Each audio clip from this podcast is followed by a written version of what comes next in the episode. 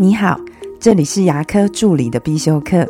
今天要必修的是牙医师的管理课。不要挑战人性。我们都听过“疑人不用，用人不疑”。你用了它，你就要选择相信。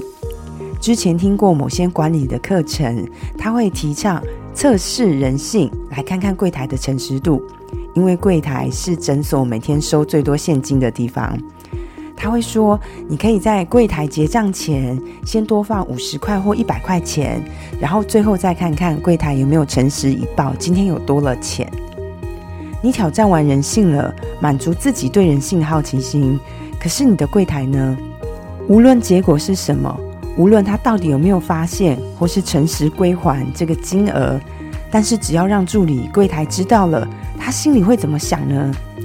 他会想。”其实你根本就不相信我，你只是想测试我而已。那我在这里上班，后面还有多少个人性的测试在等着我啊？老板给员工薪水是买了他的时间，买了他的能力，但是你买不到信任。钱少算了，我们可以再给你少给了，你可以多加，但是信任呢？信任是非常难建立的，而且是一旦破坏了，就再也没有了。所以我想提醒各位，千万不要挑战人性，因为结果我们输不起。我今天的分享就到这边。如果你觉得今天的内容对你有帮助的话，请帮我下载下来，或是分享出去，让更多人听得到。